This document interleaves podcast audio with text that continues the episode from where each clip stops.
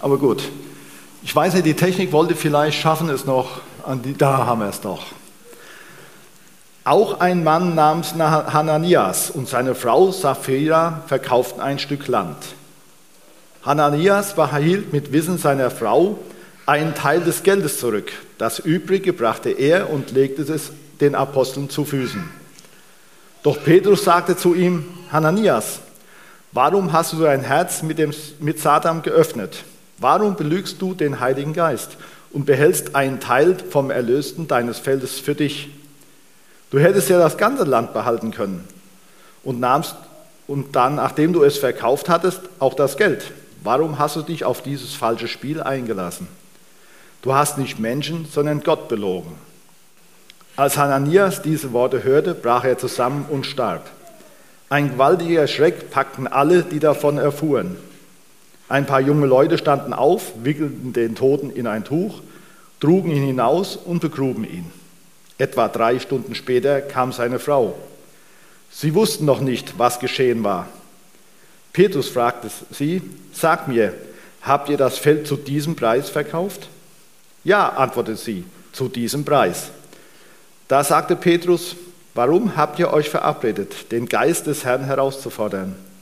Ich sage dir, vor der Tür stehen noch die Leute, die deinen Mann begraben haben. Sie werden auch dich hinaustragen. Im selben Augenblick fiel sie vor seinen Füßen zu Boden und starb. Die jungen Leute kamen herein, sahen sie tot daliegen, trugen sie hinaus und begruben sie neben ihrem Mann. Ein gewaltiger Schreck packte die ganze Gemeinde und alle, die davon hörten. Jetzt kommt der Wolfgang zu dem zweiten Text.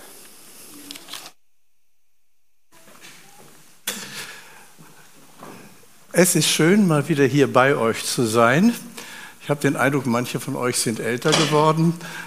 Ich vielleicht auch. Ich war vorhin ein bisschen verstört, weil auf der Fahrt hierher mein Auto plötzlich eine Fehlermeldung machte, Motordefekt oder irgendwas. Es ist neu gekauft, zieht nicht mehr.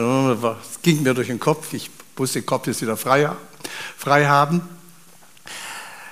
Äh, eine verstörende Geschichte, die Harald da eben gelesen hat aus der Apostelgeschichte. Hintergrund ist, dass ja in dieser ersten Zeit der jungen Christenheit eine ganz große Opferbereitschaft war. Und da wird vorher ein Barnabas genannt, das war sein Spitzname, ähm, ein Levit aus Zypern, der verkaufte einen Acker und brachte den Erlös in die Gemeinde und spendete das. Das ist eine sehr bemerkenswerte Geschichte. Du meinst, du hast noch nie eine Predigt darüber gehört? Ich habe letztes Jahr bei uns darüber gepredigt. Wenn ihr wollt, kann ich darüber auch noch mal predigen. Aber jetzt, jetzt die Kurzfassung dieser Geschichte. Ähm, Levit aus Zypern, das heißt, die Leviten hatten ja kein Land bekommen der war eingewandert. Wir hatten im Römischen Reich eine riesige Fluktuation. Also wenn heute von Migranten und Migration gesprochen wird, das war üblich damals. Also eine ganz große, eine ganz große Reisetätigkeit im gesamten Mittelmeerraum bis nach England hoch und Germanien. Trier waren wir neulich die älteste Stadt in Deutschland, von den Römern gegründet auch. Der Mann hatte einen Acker. Das war seine Altersversorgung vermutlich denn er hat ja nichts geerbt und den hat er verkauft. Das heißt, eine ganz große Opferbereitschaft. Und das hat in der Gemeinde natürlich auch Eindruck gemacht. Klar, da kommt jemand und investiert sozusagen seine Altersversorgung. Und jetzt kommt Ananias und Sapphira und wollen genauso gut dastehen. Verkaufen auch ein Stück Land, aber sagen, alles geben wir nicht. Das Problem in dieser Geschichte ist, ähm, oder gibt es einige Probleme in dieser Geschichte, ähm, dass hier so etwas stattfindet, was wir Lebenslüge nennen. Ich will vor anderen anders dastehen, als ich in Wirklichkeit bin. Ist ja eigentlich fast normal. Wir wollen ja immer, wir schönen ja immer so ein bisschen. Ich werde über einen geschönten Lebenslauf gleich noch was sagen. Ähm, äh, wir wollen besser dastehen. Es war Unehrlichkeit, was für mich auch ein Rätsel ist, wie, straf, wie streng das gleich bestraft wird, dass da Todesstrafe zu steht, drauf steht und man wirklich fragen kann, wie Harald das wohl sagte, ey, was ist denn da los? Denn die Geschichte, die wir gleich aus dem Alten Testament lesen, ähm, die wird anders geahndet. Ja, da passiert was anderes. äh, was bei Hananias und Sapphira passiert, ist Unehrlichkeit. Sie spenden und tun so, als hätten sie alles gespendet, haben es aber nicht. Das heißt Unehrlichkeit der Gemeinde und Gott gegenüber. Und das Ganze eben in diesem Rahmen dessen, was wir heute Lebenslüge nennen. Eine Lebenslüge ist also ein Verhalten, wo ich äh, im Grunde einen anderen spiele, als ich bin. Und das ist natürlich etwas sehr Aktuelles, weil wir irgendwo alle immer in der Gefahr stehen, in einer Lebenslüge. Irgendein Psychologe hat mal gesagt, nimm einem Menschen seine Lebenslüge und er wird unglücklich. Das heißt, die Ehrlichkeit und Transparenz untereinander ist da auch gefragt. Ähm, wie ehrlich können wir miteinander umgehen?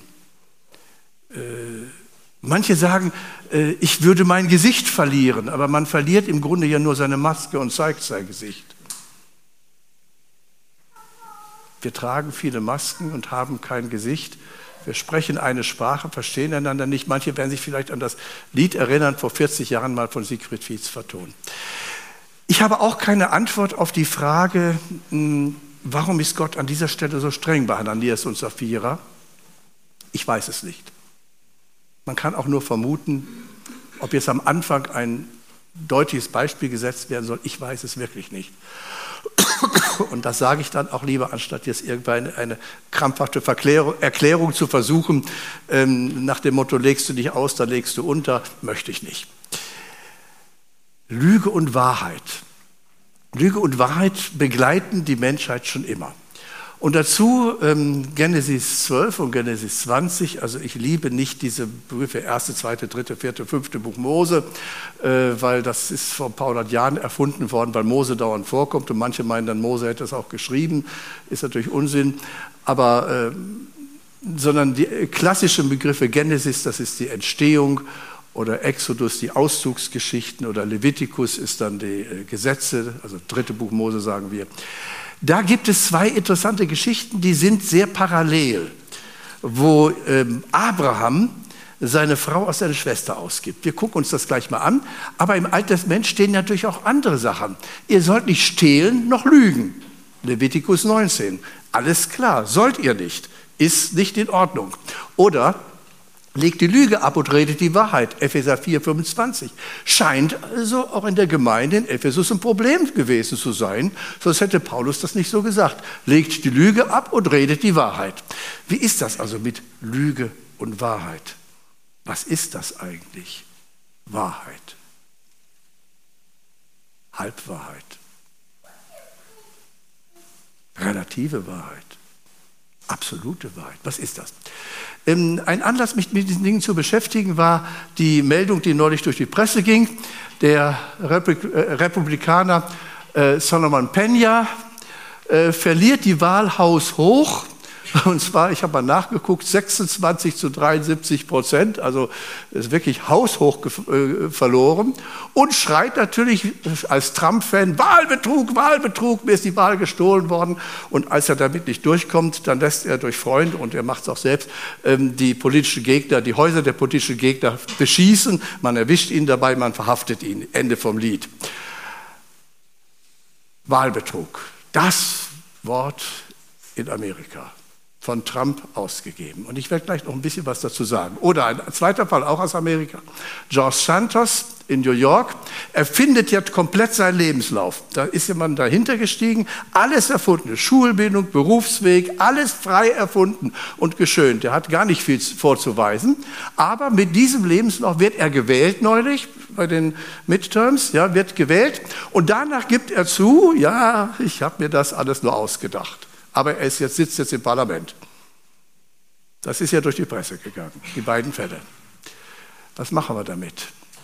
Da steckt dahinter die Überzeugung, die sich vor allem in den USA, aber auch hier bei uns zum Teil durchsetzt, immer mehr, und das macht mir Sorgen, wenn dir die reale Welt nicht gefällt, dann erfinde ein, einfach eine nach deinen Träumen und glaube und arbeite fest daran. Das findet auch unter Evangelikalen immer mehr Anhänger. Behaupte einfach etwas und erträume das von Gott und irgendwann wird Gott dir das schenken. Ich hatte damals in Haiger vor 23 Jahren sind wir ja weggegangen von Hager, hatte ich einmal Besuch von einem sehr ähm, engagierten, sehr charismatischen Christ, der sagt, wir haben, äh, Bruder Buch sagte, äh, wir brauchen einen Versammlungsraum für 3000 Leute. Wissen Sie hier etwas?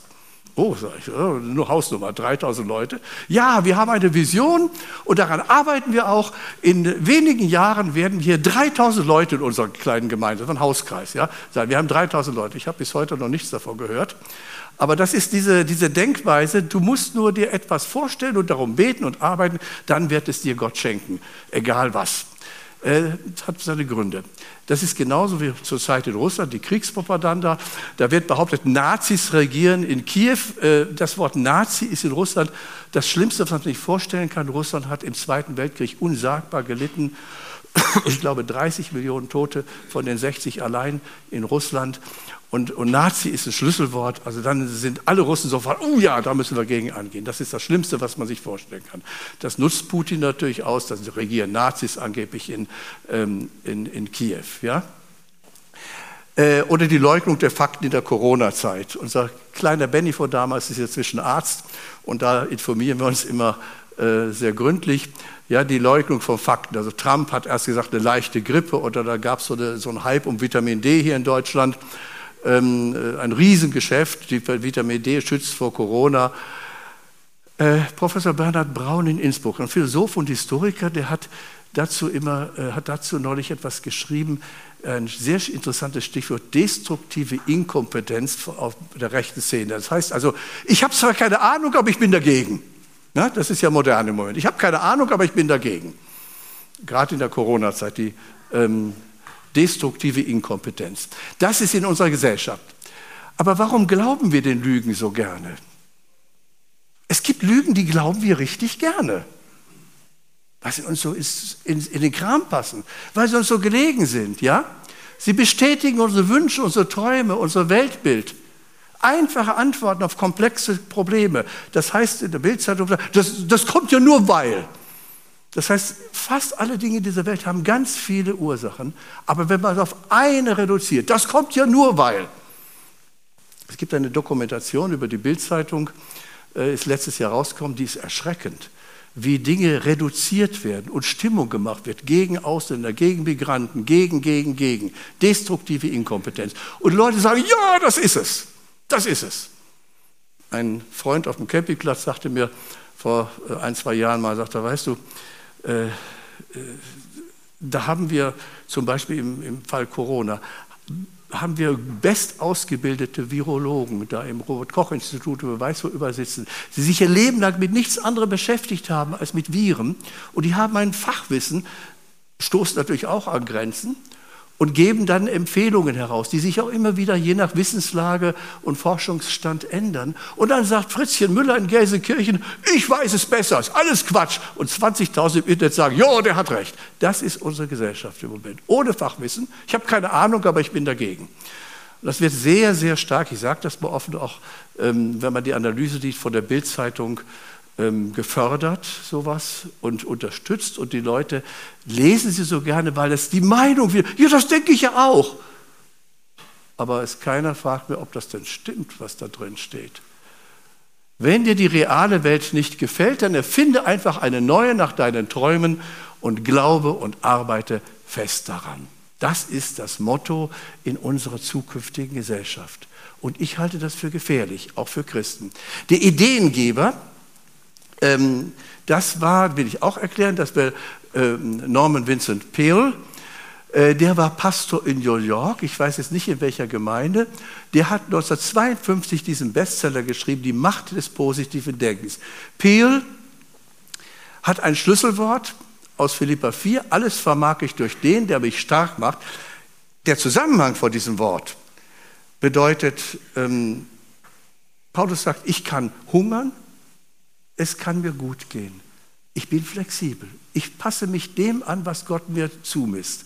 Und dann kommt dieser Satz, ich vermag alles, also hungern oder gut gehen, durch den, der mich stark macht. Das ist der Zusammenhang. Und das ist immer die Gefahr, wenn man ein einzelnes Bibelwort aus dem Zusammenhang reißt und dann so irgendwo hinhängt.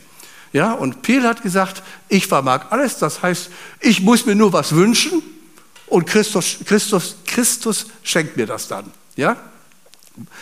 Resultat ist das Wohlstandsevangelium und der Trumpismus.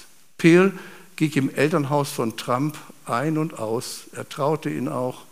Und Trump sieht sich heute als großartigsten Schüler von Peel. Was hat Peel gesagt? Du musst dir etwas nur fest genug wünschen und fest daran glauben. Und das geht mit diesem Dreiklang, Penetranz. Du musst eine Sache nur oft genug wiederholen. Penetrant, Wahlbetrug, nur das Beispiel zu nehmen. Penetrant wiederholen, Wahlbetrug, Wahlbetrug, Wahlbetrug.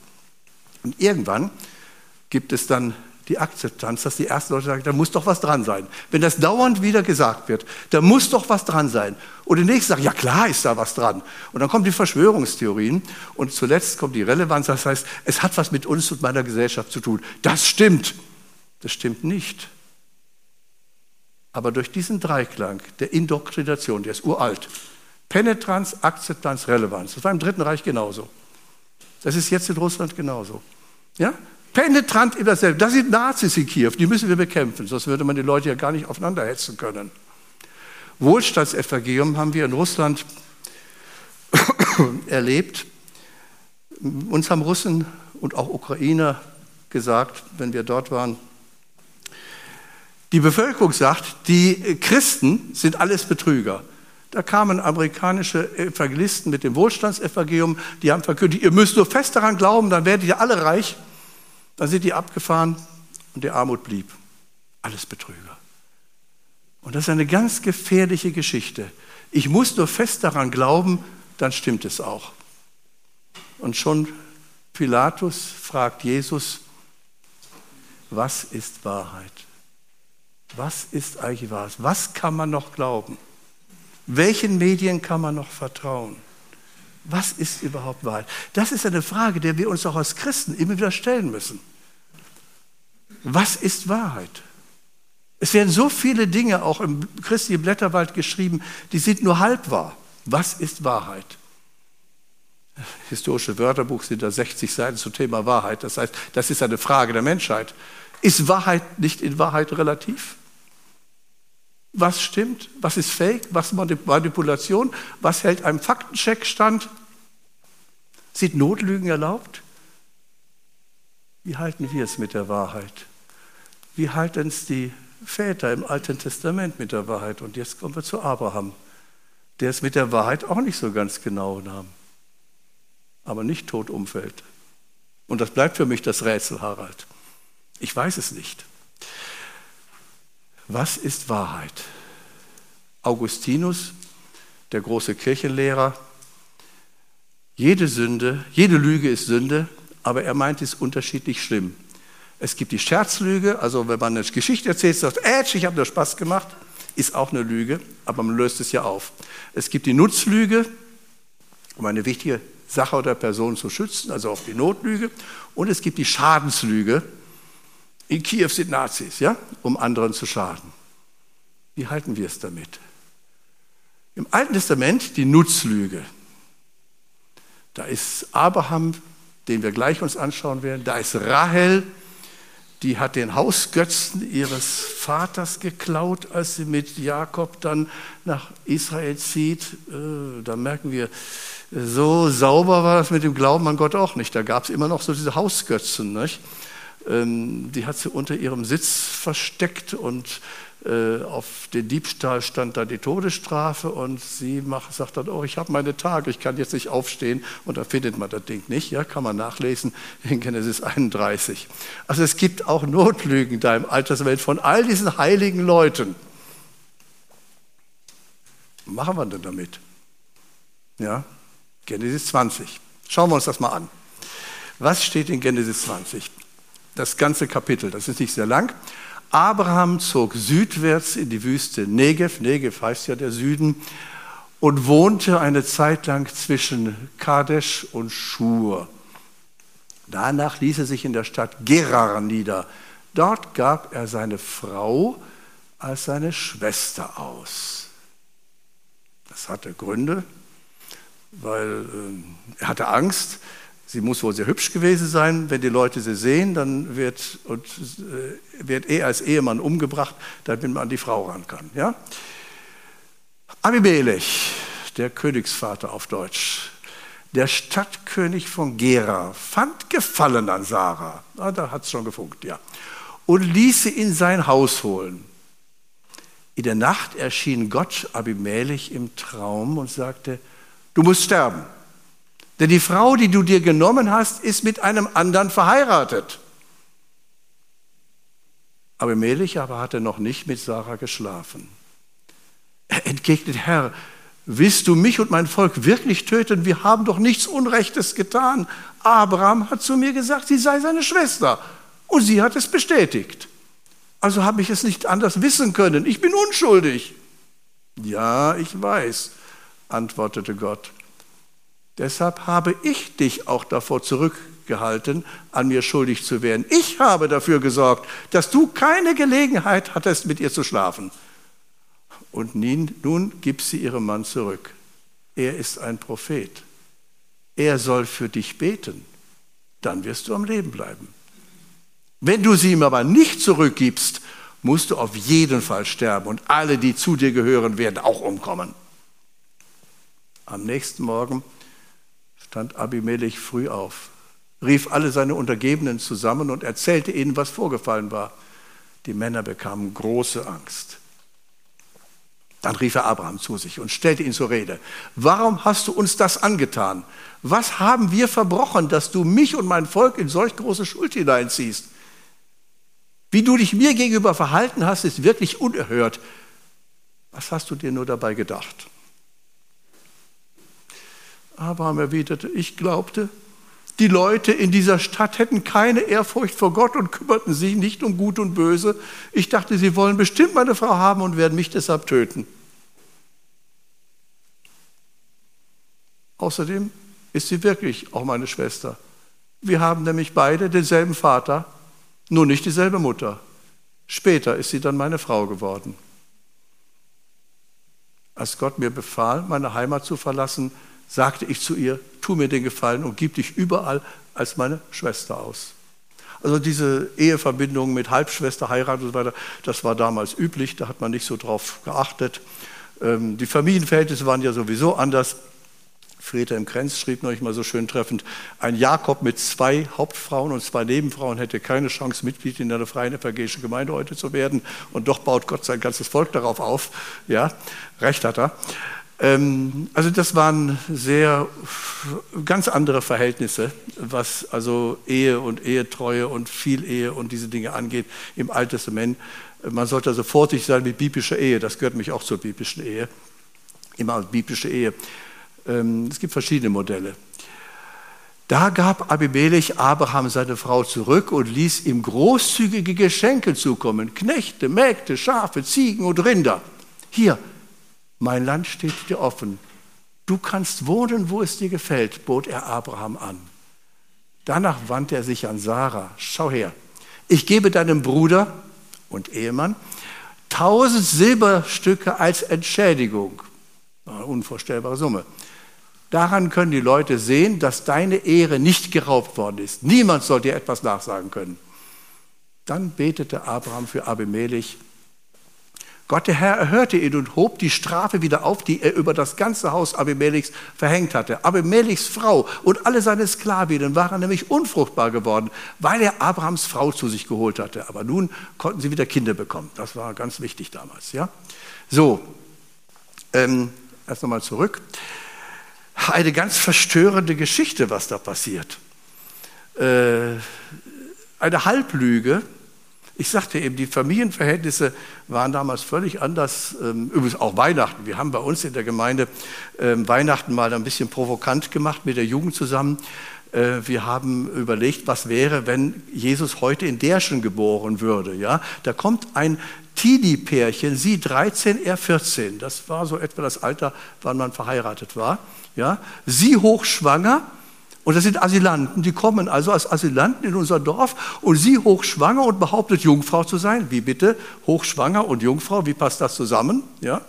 Ähm, und dann kommen da noch ein paar reiche Ausländer, die haben Gold auch dabei. Ähm, und dann sagen, sagen ein paar Hirten, sie hätten Erscheinungen gesehen. Also irgendwas stimmt da nicht. Da wäre Jugendamt, Polizei, ähm, Ausländerbehörde, Gesundheitsamt und wer weiß, was alles involviert gewesen heute. Wie gut, dass Jesus damals geboren wurde. Also wir haben, äh, wir haben äh, völlig andere Verhältnisse, was die Familienverhältnisse angeht. Aber jetzt gucken wir uns mal an, und schau mal, was wir bei dem Abraham lernen oder lieber nicht lernen sollten. Gucken wir uns die Geschichte nochmal an. Erstens, Abraham opfert Sarah, die Trägerin der Verheißung. Das ist ja richtig schlimm, was da passiert. Sie hatten doch die Verheißung, dass von ihnen beiden ein großes Volk entstehen sollte. Und jetzt lässt er sie einfach ziehen mit einem anderen Mann. Was, Abraham, was ist mit dir los? Ja, beide hatten die Verheißung. Und Sarah wird leichtfertig in Abimelechs Harem eingegliedert. Wo bleibt das Gottvertrauen beim Vater des Glaubens? Ich habe mir noch ein Büchlein mitgebracht, habe ich eben vergessen auszupacken. Der Bibelausleger Helmut Frei, ähm, der schreibt dazu, das Gefäß der Verheißung, die Stammmutter des auserwählten Volkes, ausgeliefert.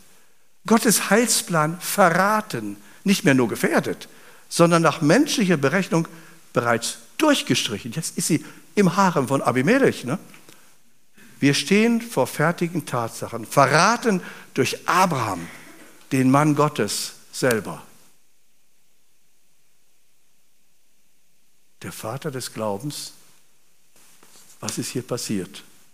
Glaubt er Gott nicht mehr? Will er sich selber retten? Ja. Und er opfert seine Frau und opfert damit die ganze Verheißung, ein großes Volk zu werden. Das Zweite, was ich beobachte, Gott selbst muss eingreifen, weil Abraham versagt hat. Dieser Abimelech, der Heide, scheint frommer zu sein als Abraham. Der hört nämlich auf Gott. Die Verheißung steht auf dem Spiel und der Heide ist frommer als der Fromme. Das passiert schon manchmal. Oh, das habe ich auch schon manchmal erlebt. Dass manche Leute, die wir geringschätzig als Ungläubige bezeichnen, oft anständiger sind als manche Frommen. Und Abraham hatte sogar diesen Abimelech in Lebensgefahr gebracht. Ähm, Gastfreundschaft ist im Orient ganz hoch und der Abimelech hatte ihm Gastfreundschaft gewährt. Er ließ ihn in seiner Stadt wohnen, auch hinterher. Du kannst wohnen, wo du willst. Ein absolut mustergültiges Verhalten. Und Abraham tritt das mit Füßen. Er bringt ihn in Gefahr, indirekt. Gott sagt, du musst sterben, wenn du das nicht änderst. Und dieser ungläubige Typ gehorcht. Und Abraham steht ein bisschen dumm da. Was mir auch aufgefallen ist, und das hat mich auch ein bisschen betroffen gemacht, äh, bei frommen Leuten klingen auch die Ausreden fromm. Also wenn wir Vers 11 nochmal ankommen. Ich glaubte, die Leute dieser Stadt hätten keine Ehrfurcht vor Gott und kümmerten sich nicht um Gut und Böse. Das heißt, ich habe die für ganz schlimm eingeschätzt. Ich bin ja der Fromme, ich bin ja gläubig, ich bin ja gut. Ne? Ich dachte, sie wollen bestimmt meine Frau haben und werden mich deshalb töten. Abraham versucht hier klassisch geradezu, die Schuld auf die Umstände und auf die anderen zu schieben. Und ich sage nochmal, bei frommen Leuten klingen die Ausreden, und die Halbwahrheiten und Lügen oft auch ganz fromm. Bei Abraham auch. Ich glaubte, ihr glaubt nicht an Gott. Ich dachte, ihr glaubt nicht an Gott. Ja? Ihr seid ja die Ungläubigen. Und da kann man ja nichts Gutes erwarten. Pustekuchen. Wir hatten in Gummersbach einen Fall, wo ein Mann, Manager in der Industrie, Gemeindeglied, ähm, immer wieder beobachtet wurde, wie er abends im Auto allein mit seiner Sekretärin saß. Und er wurde darauf angesprochen Antwort, wir führen nur seelsorgerliche Gespräche. Das ist eine fromme Ausrede gewesen, denn zwei, drei Wochen später waren die beiden gemeinsam verschwunden, hatten sich nach Mittelamerika abgesetzt. Wir führen nur seelsorgerliche Gespräche. Ja, habe dann gedacht, das war aber eine besondere Form von Seelsorge. Ehebruchsseelsorge. Und die Frau mit zwei Kindern stand ganz betröppelt da. Und wir mussten sie auffangen. Aber die Ausreden der Frommen sind auch immer nur fromm. Wir führen nur seelsorgerliche Gespräche. Ja, ja. Abraham, ich glaubte, die wären alle, äh, hätten keine Ahnung von Gottes Geboten. Bei frommen Leuten klingen auch die Ausreden immer ganz, ganz fromm. Eine halbe Wahrheit ist eine ganze Lüge. In diesem Fall stimmt dieses Sprichwort. Ja, die Halbschwester als Ehefrau. Abraham bekennt endlich seine Schuld, in der er andere mit hineingezogen hat. Es ging ja nicht nur um ihn und Sarah. Gott hat dem Abimelech gesagt, du und alle deine Leute, ihr müsst sterben. Ehebruch ist was ganz Schlimmes. Ihr müsst sterben. Es kriegt der Kerl Angst. Und er gehorcht Gott sofort. Und er zeigt sich hinterher in einer Weise vorbildlich, wie wir es nicht erwartet hätten. Erwartet hätten. Eigentlich hätte Abraham hier für seine Lügerei Entschädigung zahlen müssen. Aber Abraham ist am Ende noch der Beschenkte von dem Heiden Abimelech. Und der Heide führt den Frommen hier richtig vor. Ja? Abraham sieht gar nicht gut hier in der ganzen Geschichte aus die Wiedergutmachung durch den Unschuldigen. Das ist hier das Ding. Die Wiedergutmachung durch den Unschuldigen. Er will reinen Tisch machen, seinen Ruf wiederherstellen. Ich habe diese Frau nicht wissentlich in einen Ehebruch geführt. Und auch, im, auch ein Geschenk kann manchmal eine Demütigung sein. Ich sage nochmal, der Heide zeigt sich anständiger als der Fromme. Das sind bedrückende Erfahrungen auch heute manchmal. Dass ich erlebe, dass in weltlichen Organisationen man manchmal barmherziger miteinander umgeht als in manchen Gemeinden. Und das macht mich traurig, dass genau das, was in Gemeinden vorbildlich sein sollte, in nicht frommen Organisationen besser funktioniert. Das hat mich manchmal schon sehr traurig gemacht. Am Ende sind Notlügen erlaubt. Was hat der Abraham da gemacht? War das gut? War das nicht gut? War das lebensrettend? Nein, es war nicht gut. Er hat Gott nicht mehr vertraut. Er hat seiner Lüge und seiner Schleue mehr vertraut. Er wollte sein Leben retten und gibt alles andere, was Gott ihm versprochen hatte, dran. Nein, mangelndes Vertrauen auf Gott. Und Luther hat dazu ganz treffend gesagt, eine Lüge ist wie ein Schneeball. Je länger man ihn wälzt, desto größer wird er. Offen und ehrlich miteinander umgehen, das sagt auch Paulus im Epheserbrief, legt Lüge ab und redet die Wahrheit an jeder mit seinem Nächsten, weil wir untereinander Glieder sind. Wenn wir das ernst nehmen, dass das stimmt, was wir im christlichen Jargon sagen, dass wir Bruder und Schwester, Brüder und Schwestern sind, dann muss das Konsequenzen haben und darf nicht nur eine fromme Art der Anrede sein. da muss das Konsequenzen haben, dass wir volles Vertrauen zueinander haben, dass wir über alles miteinander reden können, dass wir uns nicht verstellen müssen, dass keine Lebenslüge zwischen Gemeindegliedern herrscht dass ich also einen anderen spiele, als der ich bin. Die Gefahr ist immer groß.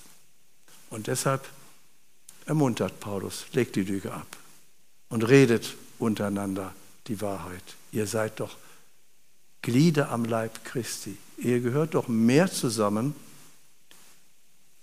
als Glieder am Leib Christi, als alle anderen menschlichen Verbindungen darstellen könnten. Das ist doch eure intensivste Verbindung, dass ihr zu Christus gehört. Warum habt ihr Misstrauen gegeneinander? Warum öffnet ihr euch nicht einander? Ehrlichkeit ist gefragt. Lüge und Wahrheit? Nein, Wahrheit. Wahrheit ist in der Bibel immer die Wirklichkeit, wie Gott sie sieht. Wahrheit ist nicht ein philosophischer Begriff in der Bibel, sondern es ist die Wirklichkeit, wie Gott sie sieht. Die kann manchmal unangenehm sein. Die kann auch mal wehtun. Aber sie ist der einzige Weg zum Heil. Ich wünsche uns das, dass wir diese Ehrlichkeit auch im Miteinander immer wieder finden. In der Ehe, in der Gemeinde, auch in der Gesellschaft, auch am Arbeitsplatz. Wir dürfen ehrlich sein, wie ein aufgeschlagenes Buch. Wer denn sonst als Christen? Amen.